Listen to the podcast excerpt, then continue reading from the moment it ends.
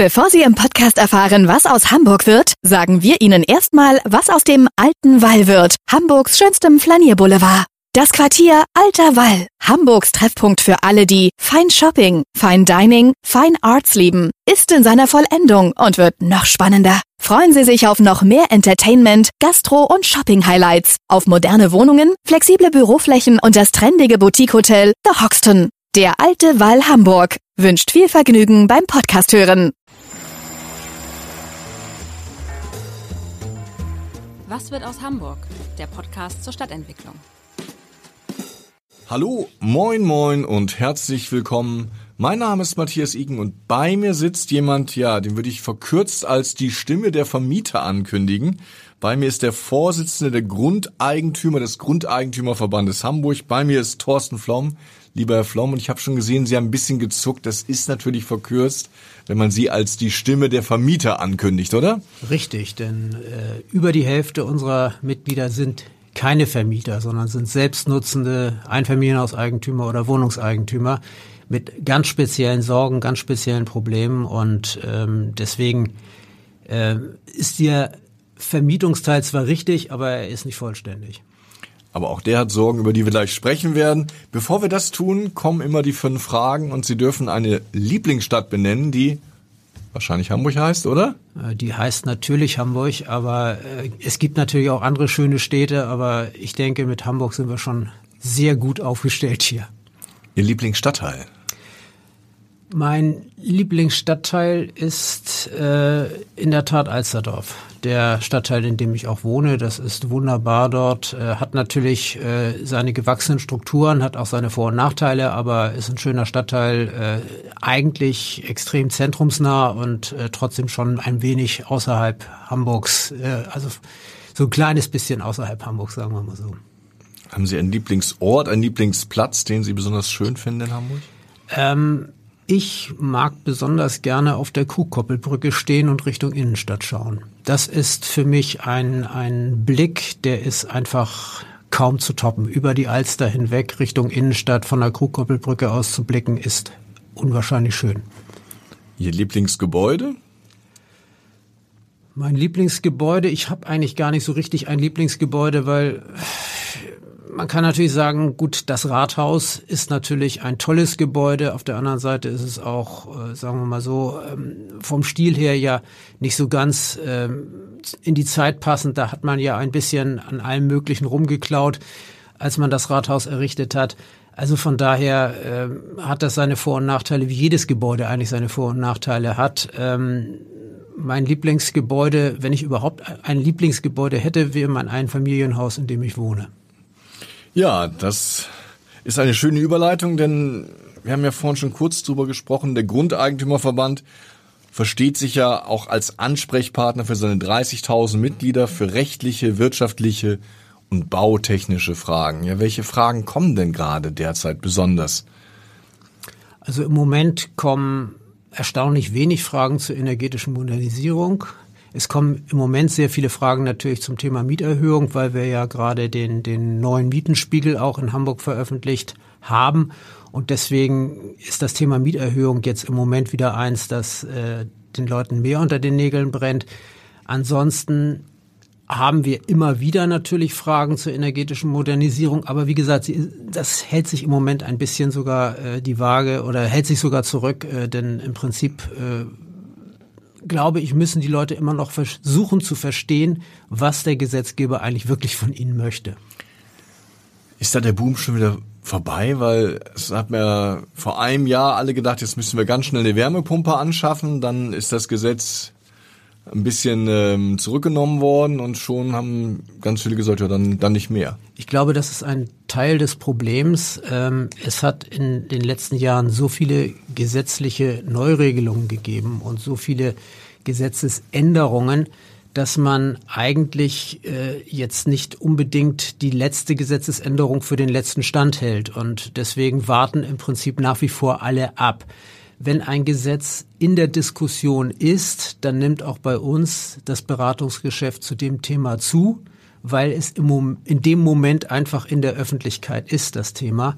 äh, in dem Moment, wo das Gesetz verabschiedet ist, die Medien nicht mehr drüber berichten und auch sonst kaum noch jemand drüber diskutiert, hat sich das Thema dann auch für die meisten Mitglieder erst einmal wieder erledigt. Und dann könnte man zugespitzt sagen, da hat die Bundesregierung dem Klimaschutz einen Bärendienst erwiesen. Ähm, nicht nur diese Bundesregierung, aber diese Bundesregierung ganz besonders, ja. Ähm, ich glaube einfach, Klimaschutz muss auch verlässlich sein. Es muss klar sein, es gibt Regeln, die man jetzt stückchenweise umsetzt und die man nicht alle halbe Jahr wieder auf den Kopf stellt und überarbeitet und äh, neu fasst. Wobei wir sehen ja immer wieder, wenn wir uns die CO2-Bilanzen anschauen, dass gerade der Gebäudesektor eines der Hauptprobleme ist. Das ist ja richtig, nur trotzdem muss man ja entscheiden, worauf man hinaus will mit der Sanierung. Und man muss dann Ziele vorgeben und diese Ziele dürfen dann aber nicht, was weiß ich, ein halbes oder vielleicht ein Jahr gelten, sondern die müssen dann eben dauerhaft erst einmal gelten, bis sie umgesetzt werden können.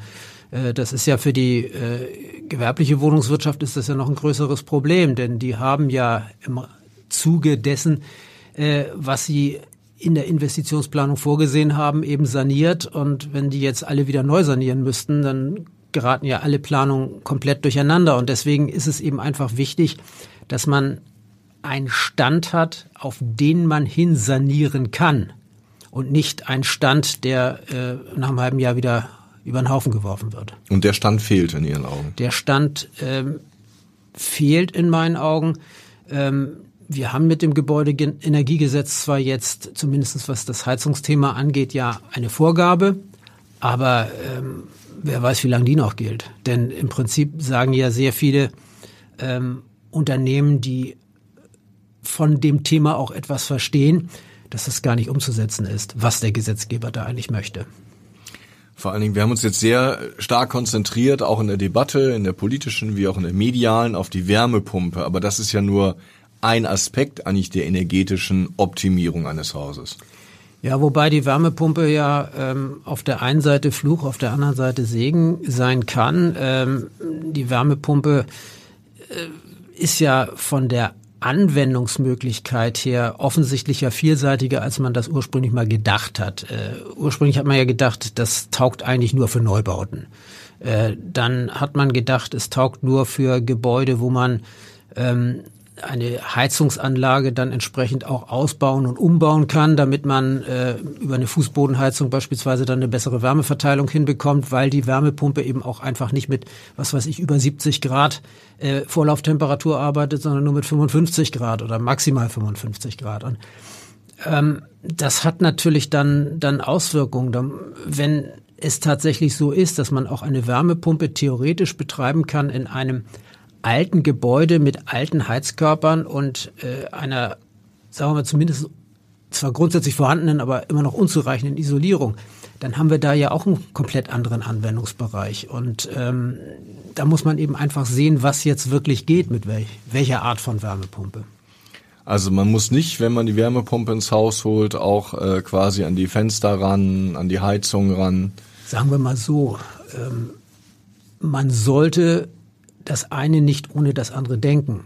Aber ähm, die letzten Veröffentlichungen, die ich zu dem Thema gesehen habe, sagen eben, es ist nicht zwingend erforderlich. Man kriegt ein Gebäude eben auch mit einer Wärmepumpe vernünftig erwärmt, auch wenn der Rest des Gebäudes noch alten Zustand hat. Dass der alte Zustand kein Dauerzustand sein sollte, ist vollkommen klar. Wie viel Prozent glauben Sie denn des Wohnungsbestandes lässt sich wirklich energetisch so optimieren, dass es auch noch sich rechnet. Das wird ja nicht jedes Haus und nicht jede Mietwohnung sein. Das ist also, wenn es sich rechnen soll, sollte man von der ganzen energetischen Modernisierung wahrscheinlich die Finger lassen.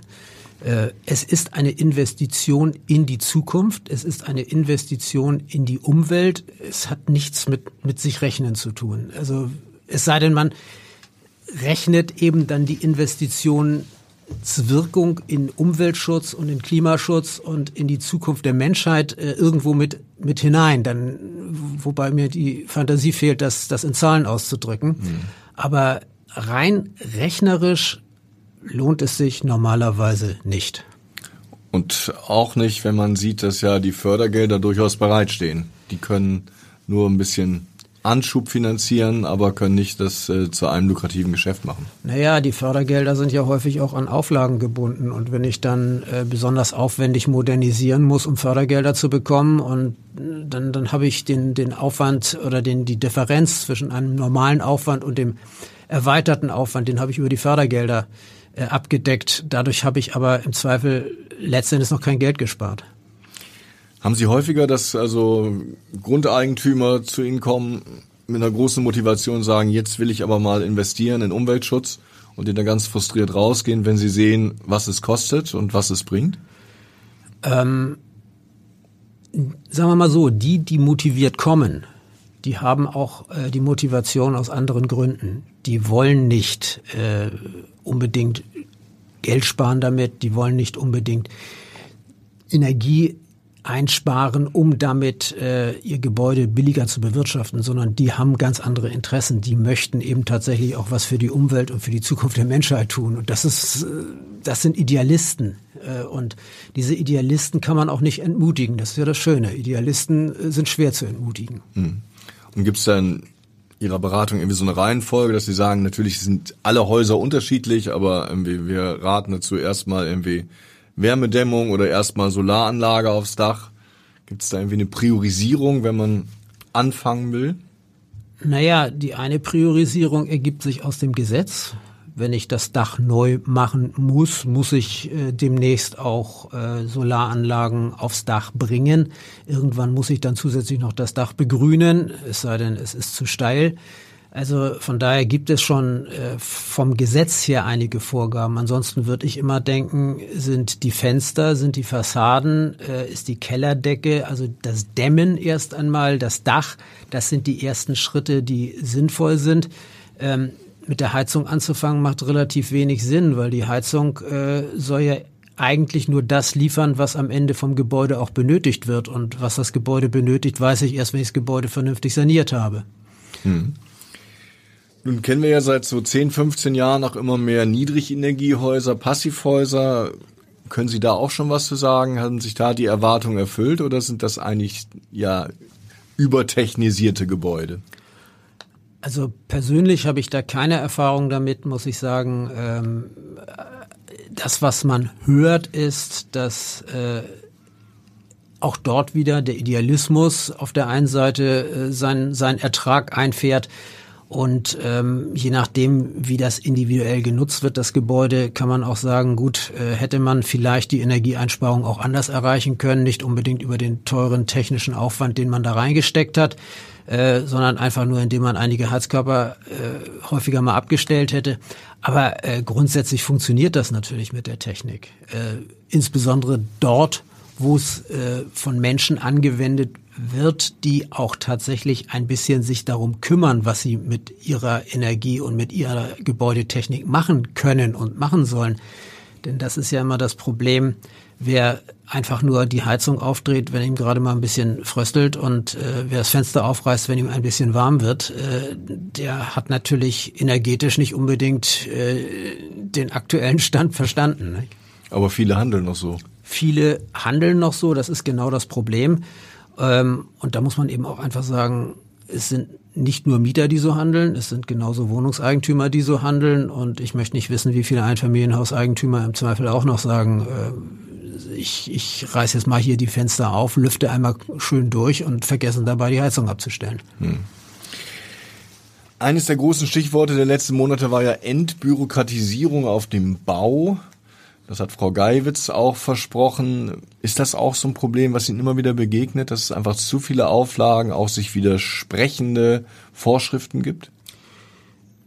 Ja, also wir sind ja als vor allem Vertreter von Bestandseigentümern vom Neubau, von dem Neubauthema nicht ganz so betroffen. Unsere Mitglieder bauen auch, das ist richtig und haben genau die gleichen Probleme wie alle anderen Bauherren letzten Endes auch. Natürlich gibt es nach wie vor äh, zu viele Behördengänge, die da zu erledigen sind. Äh, in Hamburg versucht man ja jetzt, das durch ein schriftliches, äh, rein elektronisches Bauantragsverfahren ein bisschen in den Griff zu bekommen. Ich bin sehr gespannt, ob und wie das dann am Ende funktioniert. Also von daher gibt es schon positive Ansätze. gerade in Hamburg finde ich, gibt es sehr viele positive Ansätze, aber es bleibt dabei, es ist einfach immer noch zu viel. Und äh, wenn man dann auch noch überlegt, äh, dass wir dann noch städtebauliche Sondergebiete haben, zum Beispiel äh, städtebauliche Erhaltungsgebiete, wo dann eben auch, äh, was weiß ich, äh, statt ein Dach mit Solaranlagen komplett zu belegen, nur eine, eine Zeile, eine Reihe äh, Solaranlagen dort oder Solarpaneele dort errichtet werden darf oder äh, soziale Erhaltungsverordnungen, wo dann bestimmte Baumaßnahmen dann eben auch untersagt werden, weil sie äh, einfach eine Standardverbesserung, eine unerwünschte Standardverbesserung mit sich bringen. Das sind alles so Dinge, da kann man sich natürlich lange Gedanken machen, wie diese Vorschriften mal entstanden sind, haben sicherlich auch alle irgendwo mal ihren Sinn gehabt. Aber ich glaube, wenn man vor allem auf Neubau und auf Energetik setzt, dann ist das eigentlich alles viel zu viel, was wir hier an Vorschriften haben. Was spricht denn gegen eine soziale Erhaltungsverordnung? Die soziale Erhaltungsverordnung ähm, soll ja eigentlich vom Ziel her den Bestand der Nutzungsmöglichkeiten im Quartier erhalten. Das ist überhaupt nicht nach den Menschen gefragt. Das ist überhaupt nicht, geht überhaupt nicht darum. Also aber Sinn der Sache. Mein, mein, ja, das mag ja sein, aber mein extremstes Beispiel ist immer, ähm, wenn der Fahrstuhl im Haus fehlt und der Mieter in der dritten Etage nicht mehr äh, zum Einkaufen kommen kann, dann ist das so dann muss er sich irgendwie anders behelfen. Weil der Einbau eines Fahrstuhls, jedenfalls war das bisher so, mittlerweile hat man da die Vorschriften ein bisschen angepasst, aber bisher war es so. Der Einbau eines, eines Fahrstuhls in ein altes Mehrfamilienhaus in einer, äh, im Gebiet einer sozialen Erhaltungsverordnung war unzulässig. Und da fragt man sich wirklich, was, was soll so etwas? Das hilft auch den Menschen dann nicht. Da heißt es dann, ja, aber der, der bauliche Zustand an sich ist das, worum es uns geht. Und äh, das äh, kann ich persönlich überhaupt gar nicht verstehen, weil der bauliche Zustand soll immer den Menschen dienen, den, den Menschen, die dort wohnen. Gut, die, die wohnen, werden sagen, da kommt ein Fahrstuhl rein, dann wird die Miete noch teurer und irgendwann kann ich sie mir nicht mehr leisten. Das mag so sein, ja, aber derjenige, der auf den Fahrstuhl angewiesen ist, braucht diesen nun mal und er muss ihn überall bezahlen. Und es ist vollkommen egal, ob er sie in, in, in seinem alten Quartier bezahlt oder in einem anderen Quartier, in das er dann umziehen müsste. Stichwort Mietpreisbremse, die haben Sie auch mal kritisch gesehen. Ja, die sehe ich auch nach wie vor kritisch, denn äh, wir haben jedenfalls wir als Grundeigentümerverband haben natürlich auch die Menschen bei uns, die versuchen, die Mieten immer dahin zu erhöhen, wo es irg irgendwie noch so geht. Aber wir haben auch sehr viele Menschen, die äh, die Miete einmal neu anpassen, nämlich wenn die Wohnung neu vermietet wird und dann nie wieder. Und äh, deswegen glaube ich, äh, die Mietpreisbremse ist eine Idee. Sie funktioniert bei denen, die sich nicht dran halten wollen, funktioniert sie nicht. Das wissen wir. Und ähm, deswegen, da wir die Menschen, die wir da bremsen wollen, nicht gebremst kriegen, können wir sie auch gleich wieder abschaffen. Ist es eigentlich so, dass die schwarzen Schafe in der Branche so ein bisschen auf die ganze Branche abgefärbt haben? Naja, also was die Erwartung und was die Umsetzung und die Maßnahmen der Politik angeht, um die schwarzen Schafe äh, irgendwo zu stoppen, äh, das färbt natürlich ab auf alle. Das ist klar. Das sind Vorschriften, die gelten dann für alle, nicht nur für die schwarzen Schafe. Und damit bremsen sie letzten Endes auch Menschen aus, die im Prinzip da gar nichts Böses wollen. Also man hört so ein bisschen manchmal Geschichten, die sich halt, sag ich mal, man empört sich in der Öffentlichkeit über, über große, oft äh, Investmentvehikel, Gesellschaften aus dem Ausland, die sich viele tausend Wohnungen kaufen und dann wenig um die Wohnung kümmern, aber das Maximum rausholen. Und dann hört man im privaten Umfeld die Geschichten von Vermietern, die ein oder zwei Wohnungen haben und die nur stöhnen, weil sie sagen, ähm, ich kriege mal einen Mieter, der keine Miete zahlt, kaum raus. Also es ist so ein, das Bild ist so ein bisschen uneinheitlich, finde ich. Naja, was heißt uneinheitlich? Es ist einfach so, dass das investitionsgetriebene oder rein profitgetriebene Wohnungsunternehmen natürlich eine völlig andere Herangehensweise hat an diese Themen. Der Vermieter, der äh, zwei oder drei Wohnungen vermietet, äh, ist möglicherweise sogar auf die Mieteinnahmen angewiesen, weil das ein Bestandteil seines äh, geplanten Einkommens ist. Und ähm, der kann sich das auch nicht so ohne weiteres leisten, dass da plötzlich äh, eine Miete komplett nicht gezahlt wird. Der hat ein ganz anderes Problem damit als das äh, Wohnungsunternehmen, das eben sagt, uns ist das vollkommen wurscht, wir gucken immer nur auf die Gesamtzahlen. Mhm. Und teilweise gibt es natürlich auch Mieterschutz, der dann äh, beschlossen wird, um die Großen zu disziplinieren, die dann aber die Kleinen behindert. Das ist ja immer das Problem bei, bei allen gesetzlichen Regelungen, dass sie natürlich auch ähm, die Menschen dann mit betreffen, die eigentlich ursprünglich mal gar nicht Ziel äh, für diese Maßnahmen gewesen sind. Das ist vollkommen richtig. Ähm, ich wüsste aber auch nicht, wie man es anders machen sollte. Das, das, äh, der Gesetzgeber hat nun mal nur die Möglichkeit, äh, unter Berücksichtigung des Gleichheitsgrundsatzes entweder alle oder gar keinen äh, zu belasten. Und äh, wenn er meint, er müsste dort einschreiten an einem bestimmten Punkt, dann tut das und dann ist das auch erstmal grundsätzlich richtig, dass er das gegenüber allen macht. Er sollte nur die Kleinen ein bisschen mehr ins Kalkül mit einbeziehen, gucken, wie viel Schaden tatsächlich effektiv durch den Miethai, das Miethai-Unternehmen äh, tatsächlich ausgelöst wird und einfach gucken, äh, welche anderen Möglichkeiten er dort noch hat einzugreifen und dann äh, gesetzliche Regelungen, die auch die Kleinen belasten, eben nach Möglichkeit erst ganz, ganz am Ende dann äh, zu erlassen das wird aus meiner Sicht häufig ein bisschen umgedreht. Da guckt man, was man da machen kann, um den Großen irgendwo ein bisschen zu, zu in den Griff zu bekommen und die ganzen Kleinen fallen sozusagen als Beifang nebenbei an. Auch so ein relativ medienwirksames Stichwort, das sind die Wohnungsnomaden, die sich irgendwo ähm, quasi einmieten, nie was bezahlen und dann kaum wieder rauszubekommen sind. Ist das auch nur, sage ich mal, mehr was, eine absolut extreme Erscheinung, die kaum, kaum ins Gewicht fällt, oder ist es ein Problem? Naja, also als äh, Vermietervertreter muss ich ja immer ein bisschen vorsichtig sein. Ähm, grundsätzlich gibt es, ja, grundsätzlich gibt es dieses, dieses Problem eher selten. Den klassischen Mietnomaden, das ist ein Ausnahmefall. Wer von einem Mietnomaden betroffen ist, hat einen Großschaden. Nicht? Das muss man einfach so sehen. Wer als, als kleiner Vermieter einem Mietnomaden aufsitzt, der hat ein echtes Problem. Vor allem, wenn das dann auch noch einer ist, der dann auch nicht irgendwann dann mal auszieht, sondern schlicht einfach sich verklagen lässt und dann noch mit irgendwelchen prozessualen Tricks versucht, den Prozess auch noch in die Länge zu ziehen. Und ähm, das kann dann schon mal zwei Jahre dauern. Das kann dann länger als zwei Jahre dauern und ähm, dann wird's teuer für den Vermieter, richtig.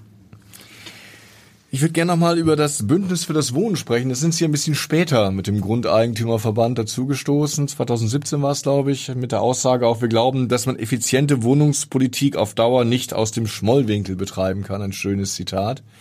Ist das so, dass äh, sich da Ihre Erwartungen erfüllt haben mit dem Bündnis für das Wohnen? Sagen wir mal so. Erstmal waren wir von vornherein beim Bündnis für das Wohnen dabei.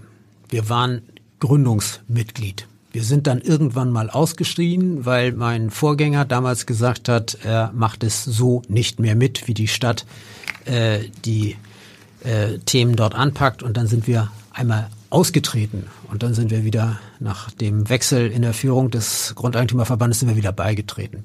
Also ich halte das Bündnis für ausgesprochen segensreich und ähm, ich halte das Bündnis auch für sehr erfolgreich. Ähm, weil einfach der Umstand, dass auf der einen Seite die Politik, auf der anderen Seite die Verwaltung und dann letzten Endes auch die, die wohnungswirtschaftlichen Unternehmen und dann übers Plenum ja auch noch die Mietervereine alle miteinander auch im Gespräch sind, ist, glaube ich, hier in Hamburg ein Schatz, den man bestens hüten und bewahren sollte. Denn das ist wirklich ein, eine Umgangsform, die bei allen sachlichen Differenzen, die wir im Einzelfall haben mögen, die aber für sich genommen erstmal ein großer Wert ist. Trotzdem werden wir natürlich auch trotz dieses Bündnisses für das Wohnen unsere Ziele von 10.000 im laufenden Jahr und auch im nächsten Jahr deutlich verfehlen. Das ist richtig, aber wir können ja die allgemeine wirtschaftliche Situation auch durch ein Bündnis für das Wohnen in Hamburg nicht ändern. Das, das Problem ist eben ganz einfach, ähm, wenn Rohstoffe teurer werden, wenn Baukosten exorbitant steigen, ähm, dann gibt es eben auch für die Wirtschaft äh, Probleme, die alten Zahlen in der Form zu verstetigen. Und das ist einfach ein, ein Problem, das wir jetzt im Moment bundesweit haben. Das, da kann sich Hamburg auch nicht von loslösen, dadurch, dass wir nun hier ein bisschen intensiver miteinander sprechen. Das Problem haben wir hier natürlich genauso. Aber wir versuchen zumindest gemeinsam mit dieser Situation umzugehen. Ohne gegenseitig äh, irgendwo Schuldvorwürfe ähm, zu äh, erheben und nun zu sagen, was der jeweils andere möglicherweise noch besser machen könnte, sondern wir versuchen hier gemeinsam das Problem zu lösen. Was glauben Sie, ist erreichbar in diesem Jahr? Das kann ich Ihnen gar nicht sagen. Wir fangen ja jetzt erst an mit diesem Jahr und äh, ich. Ja, Sie hören ja ein bisschen, wer, wer unter Umständen noch investieren will, wer, wer ausbauen will, wer neu bauen will. Und da hören Sie wahrscheinlich weniger als Also ich wollte gerade sagen, wir, wir hören, wir hören eigentlich kaum noch von jemandem, der investieren und ausbauen will.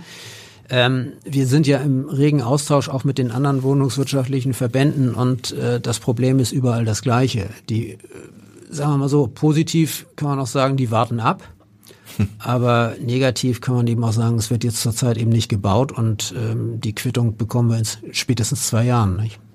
Ich meine, die Nachfrage ist ja da, die wächst sogar noch, das Angebot wird aber nicht größer. Da sehen wir ja, dass wir da in ein Riesenproblem reinlaufen. Was würden Sie sich denn wünschen? Was muss passieren? Ich meine, die Preise können wir nicht hier per Euro Mufti senken, die Baukosten, aber was kann Politik eigentlich noch mehr machen, damit wieder gebaut wird? Also die Politik kann zumindestens versuchen, die ähm, Neubaustandards ein bisschen einzuf zumindest einzufrieren, wahrscheinlich auch ein bisschen zu senken, um einfach zu sagen, wir wollen, was weiß ich, ob KfW 55 nun der Standard ist, der energetische Standard, den man nun anstrebt oder äh, was auch immer da noch anderes denkbar ist, darüber kann man ja lange diskutieren. Auf jeden Fall ist es an der Politik, die baulichen Anforderungen zu regeln und äh, die kann sie senken und äh, damit würde das Gebäude, würde der Gebäudeneubau auf jeden Fall günstiger werden. Ähm, das wäre eine Möglichkeit. Ich glaube auch, das ist ein ganz entscheidender Punkt an der Stelle. Natürlich hat die Politik kaum Einfluss auf, auf Immobilienpreise, natürlich nicht.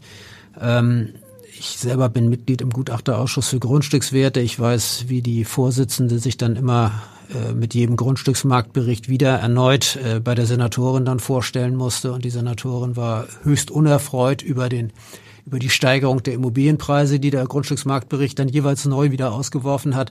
Aber es ist nun mal so, das lässt sich auch nicht ändern. Und deswegen kann man eigentlich nur bei den Baukosten versuchen zu sparen.